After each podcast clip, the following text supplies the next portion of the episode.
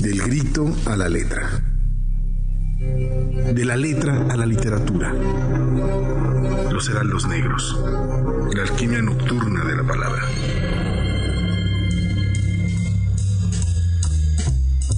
Hola amigos, hola amigas, muy buenas noches. Eh, qué bueno que se encuentran aquí con nosotros eh, en una emisión más de Los Heraldos Negros. Hoy estamos muy contentos porque tenemos a una escritora eh, mexicana que es realmente fabulosa, increíble. Hemos hablado mucho de ella por acá y lo seguiremos haciendo y nos da mucho, muchísimo gusto tener con nosotros a Sara Uribe. Y bueno, Sara, muchísimas gracias por regalarnos un poquito de tu tiempo.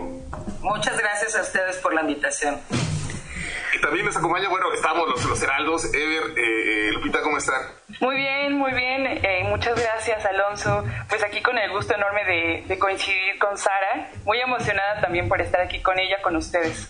Sin duda, un, gran placer y además este trabajo conjunto, simultáneo desde distintas sedes y, con, una escritora que, que, ya tiene, yo creo, un lugar sembrado en la historia de la literatura mexicana por Antígona González, pero también con, trabajos posteriores y con eh, premios de poesía anteriores o, incluso libros que están pues en activo ahorita como los que se publicaron ahí en era es Dharma Books o Antílope donde publicaste tu último libro de poesía. En Dharma Books publiqué el último libro de poesía que se titula Un montón de escritura para nada. Y además también convertida ya toda una académica, ¿no? Ya creo que terminaste el doctorado, ¿cierto? Terminado, pero aún estoy escribiendo la tesis, que es algo más complicado. Pues bueno, este, nos da mucho gusto recibirte en los Heraldos Negros y ya la primera conversación para platicar, porque el objetivo del programa es eh, eh, fomentar la lectura, platicar de literatura, eh, estar ahí haciendo provocaciones para que la gente se asome a otros libros. tiene que ver con, o al menos yo quiero lanzar la provocación con, ¿qué es lo que ahora que ganaste la última convocatoria del Sistema Nacional de Creadores, qué podemos conocer de lo, o de qué va este proyecto después de este, de este trabajo que ya te tiene pues en un lugar central en la literatura contemporánea mexicana, Sara? Fíjate que estoy muy contenta, evidentemente, pues por haber resultado seleccionada dentro de todo este grupo de creadoras y creadores que, que solicitan esta beca. Y la verdad es que no creí que me la fueran a dar, justamente por la naturaleza del proyecto que metí.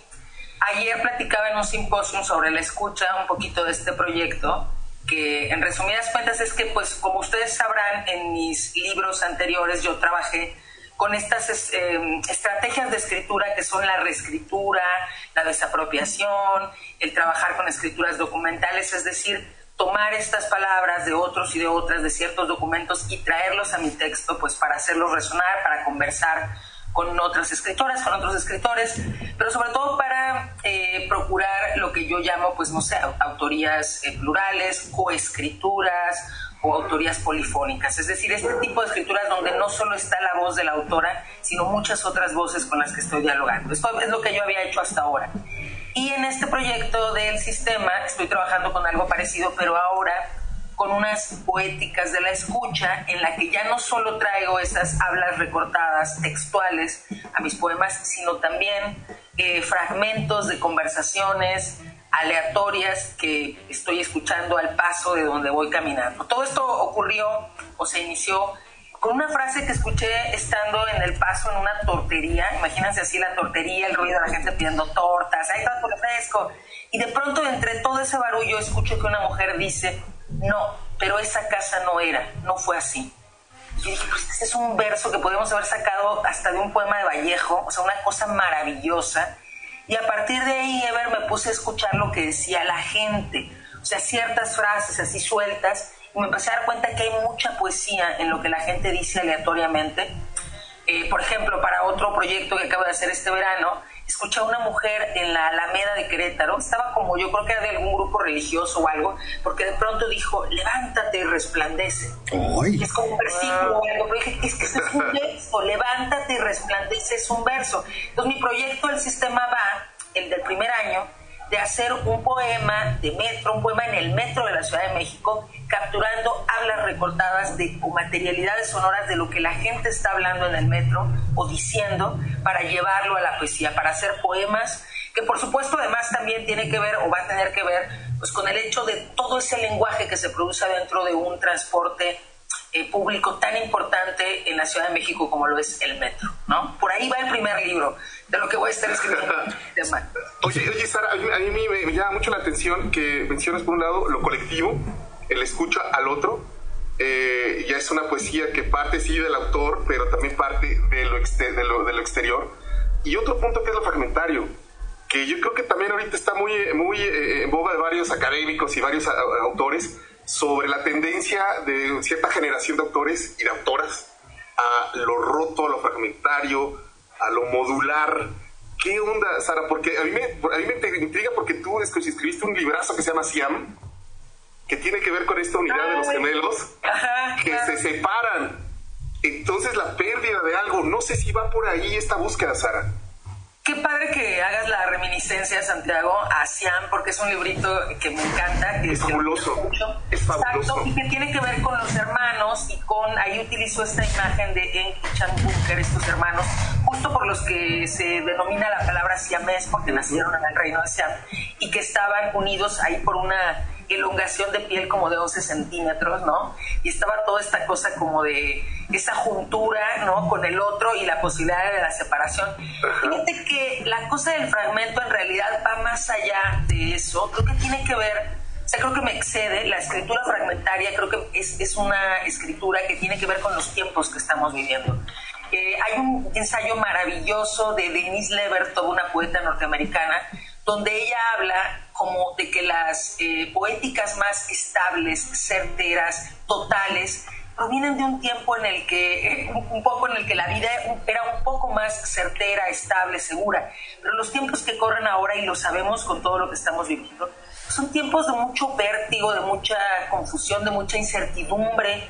Y entonces eso creo que formalmente se traslada al texto en textos que titubean, que dejan huecos, y lo, fragmentario es algo que deja huecos, que nos deja eh, con cierta incertidumbre, que nos deja sobre todo un lapso entre un fragmento y otro que la lectora, el lector tiene que completar. Entonces, por un lado son los tiempos que corren y formalmente cómo corresponde a una escritura un poco más titubeante, una escritura un poco más llena de huecos, pero también corresponde a que en esta época esperamos, la verdad creo yo, mucho más del lector y de la lectora eh, que le toque, digamos, hacer un poco el juego con nosotros, con las escritoras, eh, de completar, de hacer esa lectura de lo que falta entre, entre lo que está roto, entre los fragmentos, ¿no? Entonces se, se combinan ambas cosas, entre un lector mucho más entreverado con el texto y los tiempos que corren, que pues la verdad es que nos tienen como un poco en esa, en esa situación de, de lo roto, de lo que no está completo, ¿no? Sara, a mí me gustaría también preguntarte, eh, retomando un poco sobre lo que nos cuentas de, la manera en que dialogas con otros autores, con otras autoras, y quiero hablar aquí puntualmente de Materia que Arde, este, este libro que, bueno, la verdad es que se percibe eh, esta complicidad no contigo que como lector se tiene no a la hora de, leer eh, este a, Rosario a través de ti y también el cariño que se siente que tú le tienes a la escritora no entonces es muy bonito ir leyendo y sentir esa complicidad contigo. Me gustaría preguntarte por qué eh, deciden Verónica Gerber y tú reivindicar a Rosario y sobre todo por qué esa estructura no porque hay muchas maneras de leer el libro. Ya pues fíjate que en realidad no lo decidimos nosotras en absoluto, fue más bien una invitación de la editorial que tiene un proyecto muy lindo, la verdad, es un proyecto de Lumen en el que están invitando a escritoras y a ilustradoras eh, contemporáneas a hacer esta como revisitación esta, este como, como recuento narrativo de ciertas autoras del siglo pasado y entonces a generar como esas conversaciones entre esas autoras del siglo pasado y las autoras contemporáneas. Comenzaron por ahí con Clarice Lispector y la que hizo el libro fue Daniela Tarazona. Esa es una conversación bien interesante y Nuria, no me acuerdo si Nuria Amat o Nuria Escalante, no me acuerdo el apellido de la ilustradora, pero ella es la ilustradora. Entonces, este es el segundo libro de Rosario Castellanos que me, lo propusieron a mí y me dijeron como tú nos puedes proponer una ilustradora o nosotros te la podemos conseguir. Y yo dije, ah, no, pues si yo puedo proponer, pues propongo a mi queridísima amiga Verónica Gerber, digo que es una maravillosa escritora, pero además es una artista visual. Bueno, ella se define incluso como una artista visual que escribe, ¿no? Por supuesto. La cosa es que ya en, pues ya las dos subidas al proyecto, pues sí estuvimos como conversando de qué manera queríamos abordar, en mi caso la escritura y en su caso la ilustración. Eh, Verónica tenía muy claro que no quería que fuera una ilustración, válgase la redundancia, ilustrativa, es decir, si yo ponía a Rosario eh, no sé, viajando en caballo, no iba a dibujar ella a Rosario, viajando en caballo, ¿no? Entonces, ahí un poco la tarea de ella fue encontrar qué preguntas iba a hacer mediante la ilustración a Rosario. Y en mi caso, pues desde la escritura también, creo que esta estructura, para los que no conocen el libro, que es que en cada eh, fragmento de cada capítulo hay una parte en la que relato una parte de su vida o relato una o hablo un poco de una de sus obras, de algún libro, de una novela, de algún poemario, pero luego al final de, esa, de, cada una de esas partes siempre hay una sección que se abre con una llave de la ilustración de Verónica, que es un glifo, eh, hay un glifo y hay, una, hay un glifo maya junto con una llave, y entonces empiezo yo a preguntarle cosas a Rosario Castellanos. Y fíjate, Guadalupe, que esto surgió Creo que por dos razones. Una, porque como escribí este libro en pandemia y estando yo solita en un departamento, ustedes sabrán los que a lo mejor estuvieron solos en la pandemia que uno terminaba hablando sola con una misma. O sea, entonces yo en lugar de empezar a hablar, a hablar sola, empecé a hablar con Rosario, o sea, de la, como de la emoción de estar trabajando su obra, pero al mismo tiempo del hecho de no tener como esas charlas de café que hubiera tenido si, no hubiera estado la pandemia, yo misma le decía como, ay Rosario, ¿tú cómo le harías aquí, no? ¿Cómo resolverías esto? Entonces empecé a platicar con ella, eso por un lado, muy naturalmente, y dos, yo había visto que, hablando de mi lado académico que mencionaba Ever, yo había leído, y la verdad es que también lo hice para escribir este libro, pues muchos artículos académicos, aunque no es un libro académico, pues no quería yo sentir que estaba yo inventando el hilo negro cuando a lo mejor ya dos que tres personas habían dicho tal cosa. Entonces sí le eché una ojeada académicamente a qué se había dicho. Y me topé con, con como ciertas escrituras académicas donde se aseveraban cosas muy contundentemente. Por ejemplo, ella tiene un poema donde se desgaja una rama de un árbol, ¿no? Y lo escribe poco después que ella queda huérfana de padre y madre. Entonces por ahí alguien decía como, no, pues esa rama que se desgaja es ella, este, cayendo de la, de la rama de lo del tronco de la familia, ¿no? Como, como desprendiéndose. Y yo decía, pues sí, puede ser. Pero me asombraba como la contundencia y la certeza. Y decía, pero ¿por qué tan certeramente? ¿Por qué no dice más bien, esta es mi lectura, esto es lo que yo interpreto? Entonces dije, yo no quiero hacer eso, yo no quiero asumir que ciertos versos, que ciertas actitudes en la vida de Rosario son tal o cual cosa. Dije, ¿cómo le podría hacer? Bueno, si fuera una persona viva, pues le preguntaría, ¿no? Dije, ¿por qué no le puedo preguntar, aunque esté muerta? Digo, probablemente, o sea, de hecho no me va a contestar a viva voz, pero creo que me va a contestar en su, en su literatura y por otro lado voy a provocar que los propios lectores, que las lectoras contesten esas preguntas. Entonces de ahí surgió la estructura de, hablar sobre su vida y su obra, pero preguntarle también a ella, establecer este diálogo, esta conversación con ella. Eh, Sara, más que nunca, lo, eh, sobre todo en tu obra, eh, el diálogo, digo, ahora que lo mencionas, es, es importante. En algún momento la imagen de la poeta, el poeta era un poeta solitario, al, margen incluso de, lo político, lo, ¿no? Y estás, estás mencionando mucho la palabra diálogo. Es importante para tu obra, Sara, el diálogo. Sí, fíjate que Rosario les llamaba a esos los poetas de la Torre de Marfil, a, los, a, estos que, o sea, como que te encierras ahí como la bella durmiente allá arriba en tu torre. Y sí es una imagen que se profundizó mucho. Yo hoy les contaba a unos chicos del CCH en Naucalpan que fui a platicar con ellos, que la, por ejemplo, que el primer taller al que yo fui nos dijeron es que tu obra debe ser incontaminada, no puede tener rasgos de nadie más, tiene que ser absolutamente pura, original al grado que una de mis compañeras de taller, que estoy hablando de cuando tenía yo como unos 26, 27 años, dejó de leer por miedo a que se, transmitara, se transminaran el estilo de otros autores. Entonces, sí era una idea que afortunadamente ahora muchas escritoras, muchos escritores estamos poniendo en cuestión y todo lo contrario además estamos eh, promoviendo una escritura, que más es que es lo de hoy, o sea, realmente en este momento, en el siglo XXI, eh, lo que rifa, lo que, lo que se trabaja de manera más crítica en la literatura, son escrituras con otros, con las voces de otros y de otras, eh, para justamente proponer un modelo de, literatura mucho más colectivo, comunal, menos jerárquico, más, eh, pues sí, de, compartirlo, ¿no? Sí, sin duda. Y, yo me quedé pensando ahorita que mencionas esto, Sara, en, en cómo, por ejemplo, en las ediciones, primeras ediciones de Antígona González, eh, pues tú cedes los derechos para que todo el mundo pueda descargarlo, justo porque mucho de lo que escribes está basado en archivo, en notas, en todo esto. Y, a 12 años, porque la edición que yo tengo aquí es de 2012, eh, bueno, casi 12 años, me pregunto si ha cambiado la postura ética y política de la eh, respecto a las temáticas, pues no sé si decirles sociales o estrictamente confrontativas con lo que está sucediendo en nuestro país.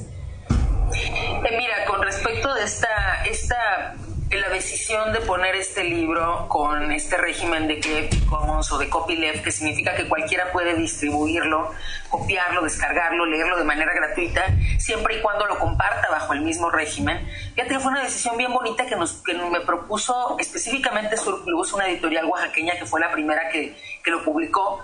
Eh, nos propuso eso a varias autoras y fíjense qué cosa más curiosa que eh, de esos libros que se pusieron para descarga gratuita, que la gente pensaría, ay, no, bueno, pues entonces no se va a vender, no vas a vender el libro, pues son de los libros que más se han reeditado. Entonces, un poco como contradiciendo esta lógica de que el libro que se puede descargar gratuito en realidad no se va a vender. Entonces, por una parte, eso.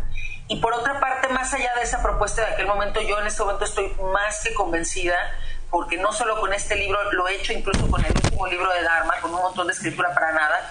O sea, de hecho, tampoco se los tuve que yo pedir a la editorial, como que los editores fueron muy empáticos. Eh, Nicolás y Raúl como que captaron luego luego la onda de este libro que también dialoga con otras escritoras y ellos mismos propusieron también la idea de ponerlo también con este régimen de Creative Commons y que para mí significa muchísimo porque yo fui una lectora eh, adolescente de biblioteca, es decir, yo no tenía libros, yo no tenía dinero, yo jamás hubiera tenido dinero para pagar eh, los libros que leí.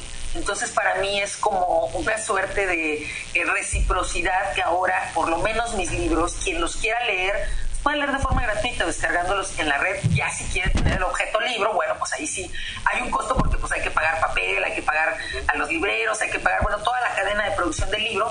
Pero si alguien lo quiere leer sin tenerlo en físico, puede perfectamente leerlo. Mi postura sigue siendo la de democratizar la cultura eh, y poner al acceso de nuestras lectoras y de los lectores nuestra obra el contenido, quiero decir, ya si la gente quiere el libro, bueno, pues ya pues hace ahí su ahorrito y lo compra, ¿no? Exacto.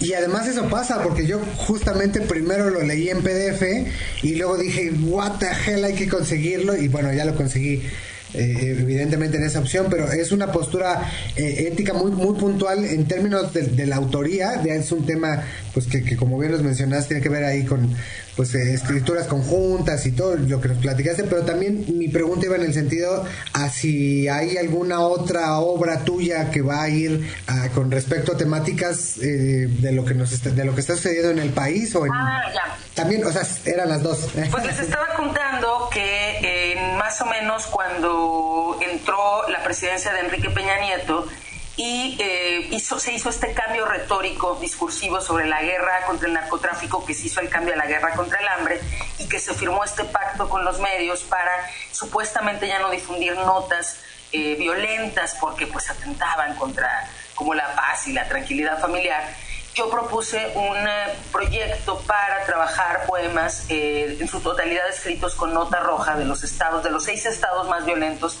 y los seis estados menos violentos. Y fue un trabajo, la verdad, eh, emocionalmente muy fuerte. Yo empecé con el estado de Chihuahua y, híjole, no, no, de verdad que era día tras día notas de mujer desconocida, mujer desconocida, no saben cuántas mujeres desconocidas mueren, o sea, y, de las que no se sabe, porque hay otras notas que siguiendo la nota al día siguiente se sabe quién era la persona, la mayoría de estas mujeres nunca se sabe quiénes son. Hice, este, eh, correspondiendo a la pregunta de si he escrito otro o si tenía otro proyecto que siguiera tocando, digamos, la temática de la violencia, de lo que sigue pasando, terminé ese libro y tuve una propuesta, de hecho, de publicarlo eh, pero yo me cuestionaba mucho éticamente si me correspondía a mí publicar otro libro que hablara sobre la violencia. Lo platiqué mucho con Daniela Rea, por ejemplo, esta periodista maravillosa. Y en ese momento de que me propusieron publicarlo, llegué a la conclusión de que no, de que en ese momento creía yo que no me correspondía a mí. O sea, seguir escribiendo sí, porque yo, yo escribí, de hecho, después de Antigua González, otros dos libros pues, cuya temática era temática de la violencia. Solo que no todos los libros que escribimos son libros que tenemos que publicar. O sea, hay que hacernos esa pregunta. ¿Escribirlo uno lo puede escribir como catarsis, como parte de tu proceso de evolución de la escritura? Pero ahí en ese momento decidí que no, y en esta nueva edición, porque acaba de salir una edición justo en Colombia con, el, con la editorial Impar, ellos como que estaban muy interesados en publicar Antígona González, pero que hubiera como algún otro texto posterior, ¿no? Con el que dialogara. Y ahí sí me decidí, después de platicarlo mucho con otra escritora que es Silvia Aguilar Seleni, amiga mía y querida, que mi querida editora de algunos de mis textos, llegamos a la conclusión de que tal vez sí se podían publicar un par de poemas, porque además son poemas con una carga, digamos, con una fuerza eh, emotiva, afectiva, de violencia muy fuerte. Entonces decidí publicar dos de esos textos de autopartes nada más en esta edición colombiana, pero el libro completo, de hecho, llegamos a la conclusión de que no, de que es demasiada violencia en el libro y que quizás no era lo mejor publicarlo, ¿no? Ahora, yo he seguido pensando sobre esa pregunta, sobre si alguien que ya escribió un libro sobre la violencia le corresponde o no, o, si en este momento, después de tantos años que han pasado, es importante seguir escribiendo este tipo de libros sobre la violencia. Y me acaba de dar una respuesta estupenda Marcela Turati con su nuevo libro que acaba de sacar sobre el tema de San Fernando, que es un libro, todavía no lo leo, pero por lo que vi, que habla sobre cómo evolucionó después de aquellas dos masacres, la de los 72 y la de las casi 200 o más personas que se encontraron en las fosas y una de las respuestas que ella daba de por qué seguir hablando de la violencia, de por qué seguir publicando la violencia, me encantó. Dijo que era porque los familiares no tenían por qué pasar por este proceso de duelo solos, que teníamos que acompañarlos y asumir que todo esto que está pasando ahora, que todos estos procesos nos competen a todos. Y dije, ay, mira qué buena respuesta. Tal vez si yo hubiera tenido esa respuesta en aquel momento, a lo mejor sí me hubiera decidido publicarlo, pero siento que hay libros que hay que publicarlos en el momento y este libro es un libro que ya ahora ya no embonaría con el momento. Quizás estos dos poemas sí dialogan de alguna forma con el trabajo de Antígona, pero como libro creo que no, no me, no me no me atrevería a publicarlo ya, ese libro. O sea, que sí he escrito más, Ever, pero que he decidido no publicarlo por estas cuestiones éticas, básicamente. Perfecto. Nos quedan dos minutitos. Platícanos todo esto de los viajes y, pues el futuro que depara no solo la promoción de los libros que ya tienes, sino de tu trabajo. Pues nada, que estoy muy contenta porque hay una serie de, este semestre estuve haciendo una serie de viajes entre conferencias y promoción también del libro eh, Materia que arde de Rosario Castellanos, pero me entusiasma mucho, les contaba hace un momento que hay una serie de traductores de una universidad de, eh, de, Brasil que me propusieron una traducción colectiva. Ahorita que estamos hablando de diálogos y cosas colectivas, yo nunca había oído que se pudiera hacer una traducción colectiva al portugués. Y eh, pues ya, ya hicieron la traducción, estamos por tener un Zoom, por vernos, para que me platiquen cómo va y pidieron fondos por ahí a su universidad para que fuera yo en, abril del año que entra a presentar el libro, porque además ellos hicieron una traducción un poco adaptada a una asociación de madres también buscando a sus hijos allá en Brasil, que es como parecida o, que tiene más comunicantes con las madres de la Plaza de Mayo, pero estas son las MAES de, de, allá de Brasil. Y eh, creo que pues va a ser una cosa para mí muy importante en el sentido de ver cómo estas violencias desafortunadamente las compartimos con otros países de Latinoamérica, pero afortunadamente hay estos pasos de comunicación y de resistencia entre eh, pues traductores, activistas, eh, escritoras y eso pues la verdad es que me entusiasma bastante. Sara, pues muchísimas gracias, te agradecemos mucho tu tiempo, de verdad. Eh, yo creo que Antígona González es de esos libros que si hay un cataclismo y, sobrevive a las llamas y al ocaso, será que lo que explique muy bien toda esta generación, ¿sabes? Y este país. Y por lo que veo, Latinoamérica entera. Entonces, con todo su dolor, pero con toda la belleza que, lograste, de verdad. Entonces, un gustazo platicar contigo. Un gustazo también conocerlos y charlar. Muchas gracias, Sara. Fantástico. Platicando con Sara Uribe y pues estamos recontentos. Sí, sí, sí. recomendación, recomendación eh, la, obra de, de. Yo, recomiendo a Tigo González y Siam, lean Siam, les va a volar la cabeza. Ah, pues ahí está la recomendación ya y pues le agradecemos de nuevo a Sara y nosotros nos damos un corte de estación porque el tiempo apremia acá en Uniradio. Bárbaros Atilas.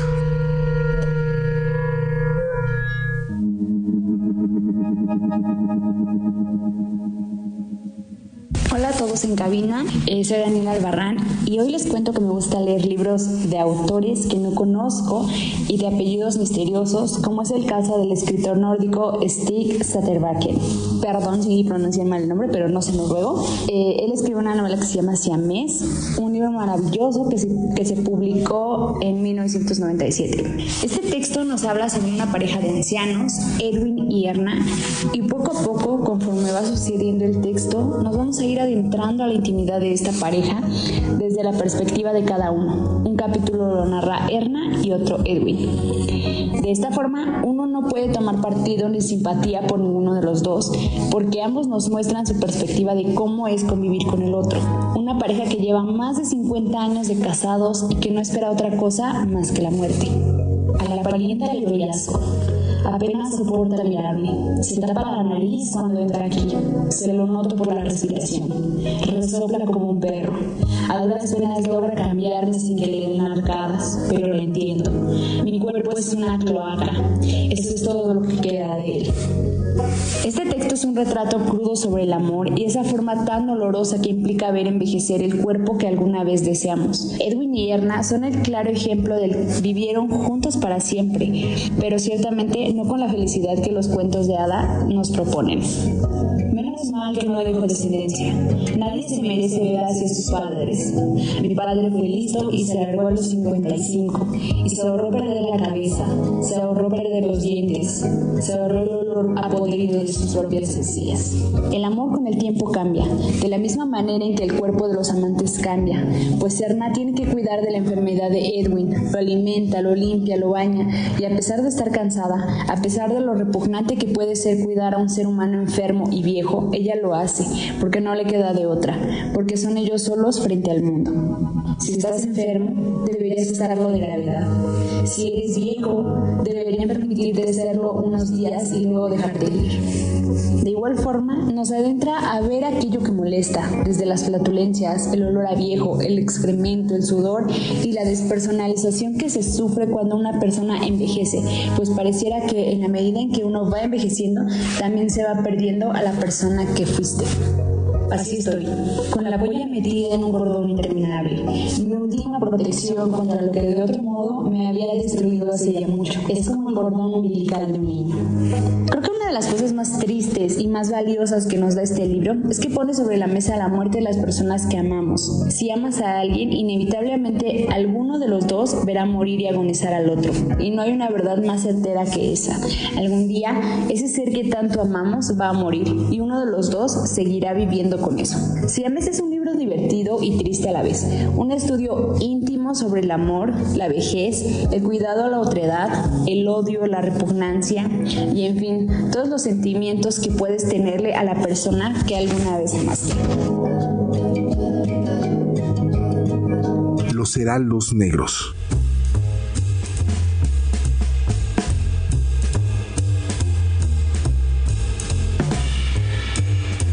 Hola amigos, hola amigas, muy buenas noches. Qué bueno que están con nosotros aquí en esto que es Los Los Negros, en esta segunda parte.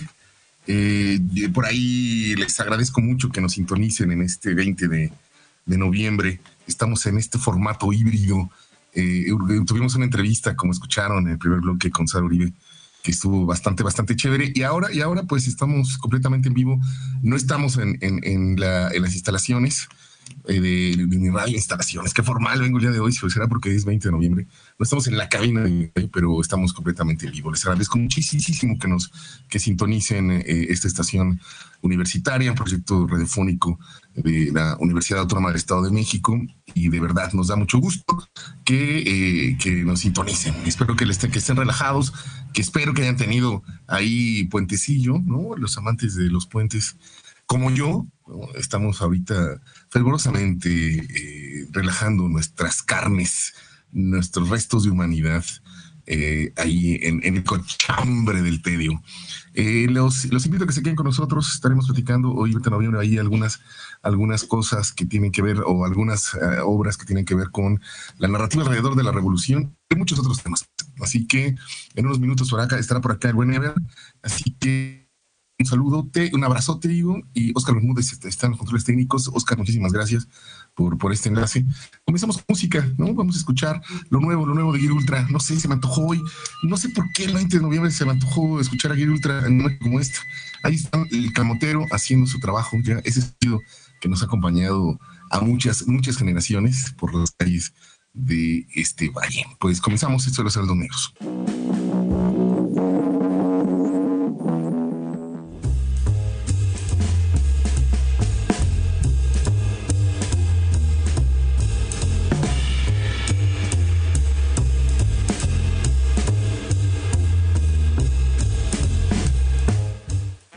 Pues ahí está, ahí está Ángel Ultra, eh, en estos serán los negros. De verdad no tengo eh, ningún argumento, ninguna relación entre el 20 de noviembre y el Ultra, pero, pero, no sé, se me antojó, como que se me antojó escucharlo hoy. Ever, Ever Quijano, ¿cómo estás, hermano?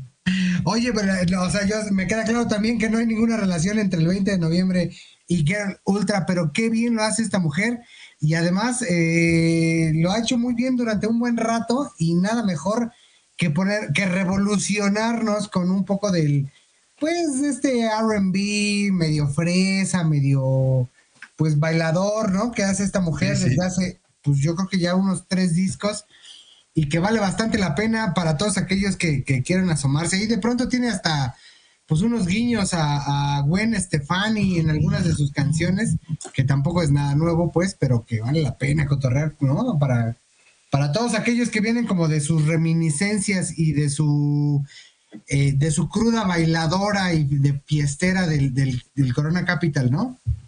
Oye, claro, fue el Corona Capital, mano. Eh, pues ciertos que están todavía eh, soportando sus, sus restos, sus vestigios que seguramente dejaron ayer en el Corona. pues gracias por estar acá, ¿no? Y, y, también hablando, un 20 de noviembre que, que, que Ever pues lo pasamos, lo estamos pasando con una, con una noticia que para muchos resultó una, no, si no sorpresivo, pues eh, lo que pasó en Argentina, ¿no? Digo, hablando de, revoluciones, de, fenómenos sociales que impactan directamente en, el arte, y seguramente por ahí pasará la historia, ¿no? Lo que está pasando en Argentina, hermano. Todo no nos estamos preguntando cómo es que ganó mi ley cómo es que después de, eh, pues de este sexenio, bueno, el equivalente pues de Macri, que cómo, lograron eh, pues abrirle el paso en esta segunda vuelta a, a, Milei después de tantos años de pues de política, digamos, pro peronista, ¿no? Pro Evita, ¿no? Que ha dejado cualquier cantidad de novelas, ¿no? Por ahí está la de Tomás Eloy Martínez, que es una novelaza sobre Santa, sea, Santa Evita se llama. Más allá de lo que hizo Madonna y de todas estas cosas, mira, ya por ahí vi al, al buen de Maddox. Ah, está rapado. Este, Pues está súper duro, ¿no? Lo que hicieron allá en, Argentina y además, por un lado, también eh, llama, llama la atención cómo es que eh, de pronto le hemos dado tanta oportunidad a las extremas derechas en el mundo, ¿no? Desde el Brexit hasta Trump y llegando al tema de mi ley. Y por otro lado, yo he visto a toda la comunidad argentina acá en el Valle de Toluca, pues preocupada, sorprendida y, y aborrecente del señor. Claro, claro, y también a mí, a mí me parece interesante ver cómo la respuesta, digo, estamos comentando el tema porque todos los movimientos sociales, los cambios políticos de este, eh, eh, de este corte, pues impactan directamente en el imaginario y evidentemente en, las artes, ¿no? Entonces yo estaba, estaba, leyendo en esta red que antes me gustaba mucho, que hemos hablado, eh, que es Twitter, bueno, ahora ya es X, el nombre más horrendo de la historia de las redes sociales.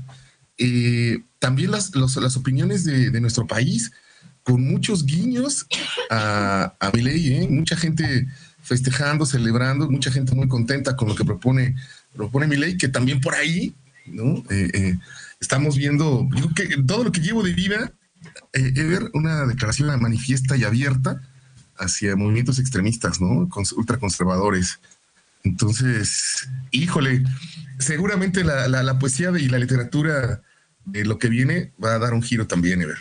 Seguro, seguro. Y además en, un, en una coyuntura tan complicada como la inflación que tienen los, eh, los argentinos después del, del periodo de Carlos Saúl Menem, que fue justamente el posterior a la finalización de las, de las dictaduras argentinas, particularmente pues la de Videla, ¿no? Y la de toda la Junta Argentina de, Militares, pues es un tema crucial, ¿no? Y además ahí hay algo que plantear, ¿no? Que tiene que ver con, la fuerza eh, autoritaria que tuvieron estos regímenes y, la cantidad de literatura que han dejado en torno a, los desaparecidos, ¿no? Empezando por las, por las Madres de Mayo, ¿no? Por eh, Eve de Bonafini, que era pues la más significativa de ellas y, creo que el punto de enganche con el cual pudiéramos empezar a platicar sería Juan Gelman, ¿no?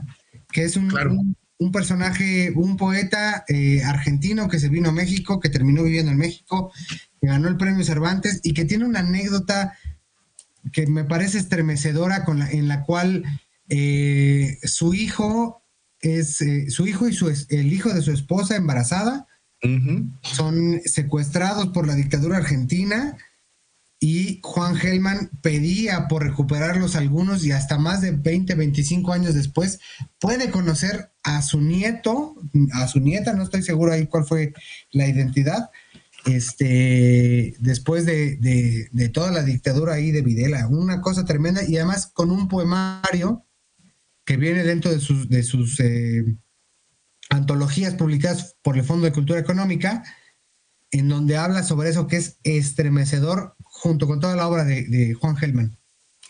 Y ahora que lo mencionas, Ever, digo, también eh, en este, en este contexto, la, una de las propuestas es la reivindicación de las dictaduras, ¿no? Y por ahí la vicepresidenta tiene, es, nieta de militares, ¿no? Eh, que estuvieron muy activos en aquellas dictaduras. Entonces, y lo menciono porque eh, eh, es una herida que, por ejemplo, Argentina no ha podido, no ha podido cerrar sus, sus, sus, obras, muchas reflexiones sobre, sobre la dictadura, como esta película que fue nominada, ganada el Oscar eh, a Mejor Película Extranjera, que fue en 1989, que es otra película reciente, que trata precisamente de, de los juicios ¿no? a estos a, estos militares. Y, bueno, ahora en una especie de, novela muy macabra y satírica de algún escritor argentino, seguramente, esas resonancias y reminiscencias de las dictaduras están regresando eh, eh, desfachatadamente al, poder. Y yo creo que eso va, a causar un malestar, eh, si no sé, si no sé general, pero sí mayoritario en, en, varios sectores ¿no? argentinos y en el imaginario del pueblo argentino, ¿no? tan vasto, por cierto, y tan rico como es, pues por ahí sigue cargando esto y algo que no había cerrado esto de las dictaduras. Y que acá lo vemos, Ever, con eh, el exilio, como lo mencionas, el exilio argentino, el exilio latinoamericano, sudamericano a nuestro país, también generó muchísimo, muchísima obra y muchas, eh, eh, muchas reflexiones y novelas y poetas y músicos, ¿no? Seguro, y, y además, bueno, antes de, expandir el tema, enfocándonos eh, particularmente al tema argentino, eh, pues está, está esta coyuntura de, repulsión a los pocos logros que tuvo la izquierda, la izquierda, la izquierda peronista con los pues, con toda la familia Kirchner, ¿no? De entrada, ¿no? Que no les fue nada bien y que de, pronto deja a la población, digo, antes de terminar, para cerrar el término o el comentario político, pues sin otra opción más que la del personaje que ganó el día de hoy, por un lado, ¿no? Y por el otro, pues evidentemente la literatura deja un montón de cosas, ¿no? Yo creo que ahí deberíamos empezar por, por pues, Juan José Saer o quizá por Ricardo Piglia, ¿no? Pero todas estas dictaduras latinoamericanas se expandieron por toda Latinoamérica y desde, híjole, probablemente el, uno de los grandes, y qué terrible decirlo, ¿no? uno de los grandes géneros latinoamericanos de la literatura es el del dictador. Así es. Así de feo, así de feo. Y va desde el señor presidente hasta pues Hernán Lavatier, que fue uno de los que ganó el premio Alfaguara chileno, el premio Alfaguara de novela, que es chileno, ¿no? Entonces, ah, qué feo, qué feo caso. Que digo, es un fantasma, o no sé si es un fantasma, es por ahí un, una imagen de zombie, como aquí esta película de, ¿no? La del conde, este, eh, que acaba de estrenar la raíz, ¿no?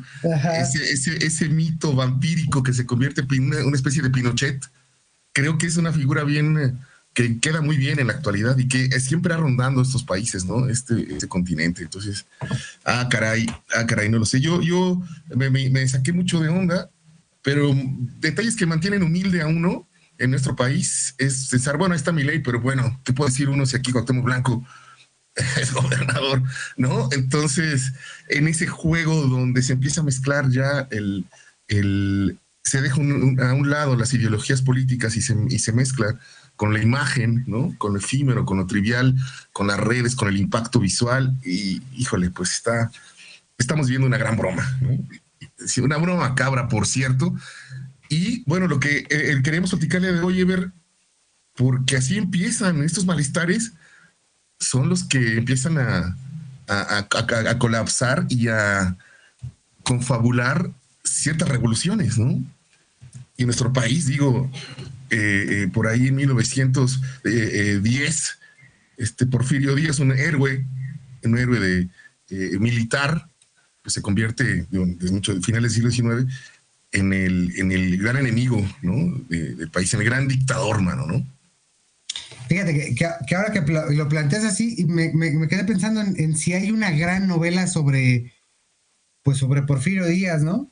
Porque hay grandes novelas sobre pues Bolívar, ¿no? Este, hay grandes novelas sobre, sobre Napoleón, pero sobre Porfirio Díaz creo que no le hemos tenido o no sé si a lo mejor yo he estado perdido, pero no hay como una novela que, que, asome sobre todo un personaje como lo es Porfirio Díaz, que, que, era pues un vato criollo, de hecho creo que era mestizo, mestizo totalmente, un vato que se clavaba mucho en el ejercicio, un gran militar, ¿no? Eh, y además con, con, mucha, mm, pues con mucha ascendencia francesa, o sea, con, con una suerte como de arribismo, político, ideológico, eh, coyuntural y tal, como si él quisiera ser el, pues sí, el Napoleón de, América Latina. En contraste, recuerdo una trilogía de novelas de, ay, se me fue el nombre, uno que fue director de, la revista universitaria de, mm, eh, de la UNAM, que, se clavó mucho en el tema de este eh, Francisco y Madero y tenía novelas, una trilogía sobre las, sobre pues este afán de eh, espiritismo que tenía el señor eh, Ignacio este, Madero. Madero, claro. Ignacio Solares se llama el escritor, es, un escritor que falleció, si no me equivoco, el año pasado, y además muy clavado con los temas de, pues, de la dipsomanía y el alcohol y, que en esa trilogía, sobre todo en Delirium Tremens, pues se clava con el tema del alcoholismo, pero tiene otras dos sobre pues este afán de Madero, que una vez que gana la revolución, pues seguía platicándole a su hermano, preguntándole a su hermano muerto, ¿qué onda con su futuro? ¿no? Yo no encuentro una novela, no encuentro una novela sobre Porfirio Díaz que como que valga la pena ahí o que haya trascendido. Recomiéndenos una, ¿no? Que nos recomiende una a la gente que nos está escuchando, la pandilla que nos está escuchando, ¿no? Una de Porfirio Díaz. Yo, a mí, a mí, y a mí de una de mis de, de favoritas que tiene que ver y no con la revolución es eh, Cosa Fácil de, de Velasco, de bueno, de, de Facundo uh porque lo contratan a Velasco Aranchin para buscar eh, a Emiliano Zapata, que no ha muerto, dicen, ¿no? Y él, entre otros temas, eh, entre otras investigaciones, va investigando que porque lo vieron por Cautla, ¿no? Y en esa, en esa imagen de, de la, pues, la, búsqueda de este personaje tan emblemático, ¿no? Que, que creo que donde ha fascinado más que, la imagen de Porfirio, ¿no? Eh, Zapata en algunos círculos eh, intelectuales, artísticos, pues se ha convertido en un, o era una especie de héroe, ¿no? Claro, cómo no.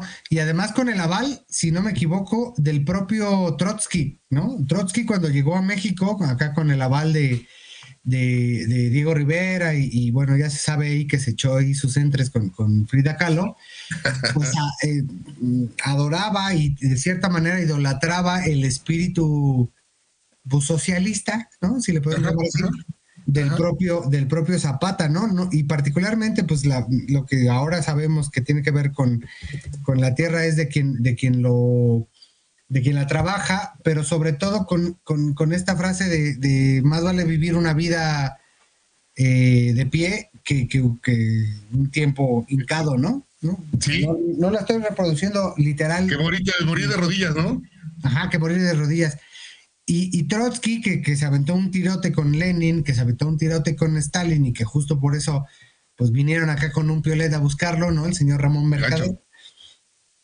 Pues reivindicaba y reivindicaba a nivel pues estratosférico internacional una imagen como la de Emiliano Zapata, ¿no? Que tiene pues muchos altibajos, ¿no? Sobre todo la película de Alfonso Araujo en donde Alejandro Fernández actúa como si fuera su personaje, ¿no? Es que, hijo, ¿qué, qué, por qué me meto creativo o, o tan poco creativo tienes que pasar, Ever, para que se te ocurra que Alejandro Fernández puede ser Zapata, hermano, ¿no? Yo creo que los productores, los, dueños de las distribuidoras le dijeron, necesitamos alguien de acá tipo blockbuster, ¿no? Como les llaman, ¿no? Alguien que sea así jalador. Pero qué mal, qué mala elección, ¿no? Sobre todo, eh, pues con, lo que se cuenta eh, a flor de, calle, ¿no? En torno a ambos personajes. sí, y, y, bueno, ahora, ahora sigue siendo también de motivo de comentar la imagen de Zapata, ya tratado en, novelas, en relatos. Eh, también en, eh, últimamente, ¿te acuerdas? Recientemente, Ever, este, este cuadro de Emiliano Zapata con tacones desnudo, eh, arriba de un caballo, que, generó por ahí también muchísima polémica, porque, pues bueno, ya los, los símbolos, las imágenes, pues se van adaptando, van cambiando, y pues a muchos no les gustó, ¿no? Esta pintura de, Zapata gay, ¿no? Sí, sin duda. Además, expuesta en Bellas Artes, ¿no? Que, causó una, una, pues un revuelo muy fuerte, ¿no? Una obra de Fabián Chaires, que además elige ese título en, en términos, bueno, la, la, la, el cuadro se llamaba La Revolución, pero Fabián Chaires no se llama Fabián Chaires, ese es su nombre artístico y el apellido pues evidentemente trae un afán provocativo porque toda su pintura tiene una tendencia ahí pro LGBT+, y bueno, en el caso justamente de lo que se expuso allá en, en, en, esos años, no es una obra de 2014, pero la exposición, si no estoy mal, es de 2019, 2020, pues causó mucho revuelo y el nieto de Zapata dijo, pues órale, qué ole, ¿no? Sáquenla. Y, creo que, mm, pues evidentemente tiene que ver con este, con estos eh, héroes monolíticos que nos heredó la educación oficial y que en sentido contrario, o sea que son monolíticos tanto Juárez como Hidalgo y tal, no nos permitieron conocer los buenos puntos de los otros que no necesariamente eran tan buenos, ¿no? Como en el caso de Porfirio Díaz o probablemente de otros que ni siquiera conocimos y que merecían un espacio, como Nicolás Bravo, por ejemplo, o el mismo Vicente Guerrero. Claro. También eh, eh, el, lado, el lado más radical ideológico de la revolución, eh, los, los anarquistas, ¿no? Por ahí quizá los más populares sean los Flores Magón, pero la jefecita de los Flores Magón a mí se me hace una personaje que merecería tener un, tremendo novelón, esta mamá de todos los Magón, que también peleó con, con ellos, que también estuvo en organizaciones clandestinas, volanteando.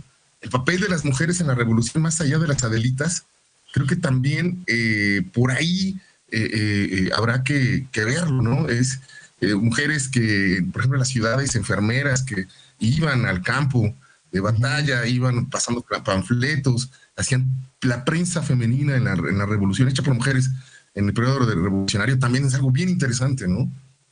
Sí, y la, o la hermana de los hermanos Cerdán, ¿no? Porque eran claro, hermanos dos hombres y una mujer, y la, y, a la, y la mujer fue, digamos que en términos eh, pragmáticos, la, la, propagandística, ¿no? Los otros vatos terminaron en la cárcel justo un 19 de noviembre, que es por eso que se le da esta fecha, cuando eh, toman su casa allá en Puebla y que por eso inicia, supuestamente, ¿no? Aprovechó Madero para eh, que después del asalto a los hermanos Cerdán, Aquiles Cerdán particularmente, que, que, empezara este movimiento de revolución. Y fíjate que, esos temas están bien interesantes porque no solo las Adelitas, sino que también había mm, protagonistas trans, ¿no? Y algunos extranjeros, ¿no? Japoneses particularmente, que se metieron a la guerra para, para defender la ideología eh, pues de la revolución, como lo hizo Francisco Javier Mina o Garibaldi en, las, en la etapa de las independencias. Hagamos echarnos un tema de esos, ¿no? Un día. Sí, sí, sí. Ese tema es genial. Esta soldadera, eh, este soldado, eh, que fue la primera persona trans con datos, con, con papeles oficiales, ¿no?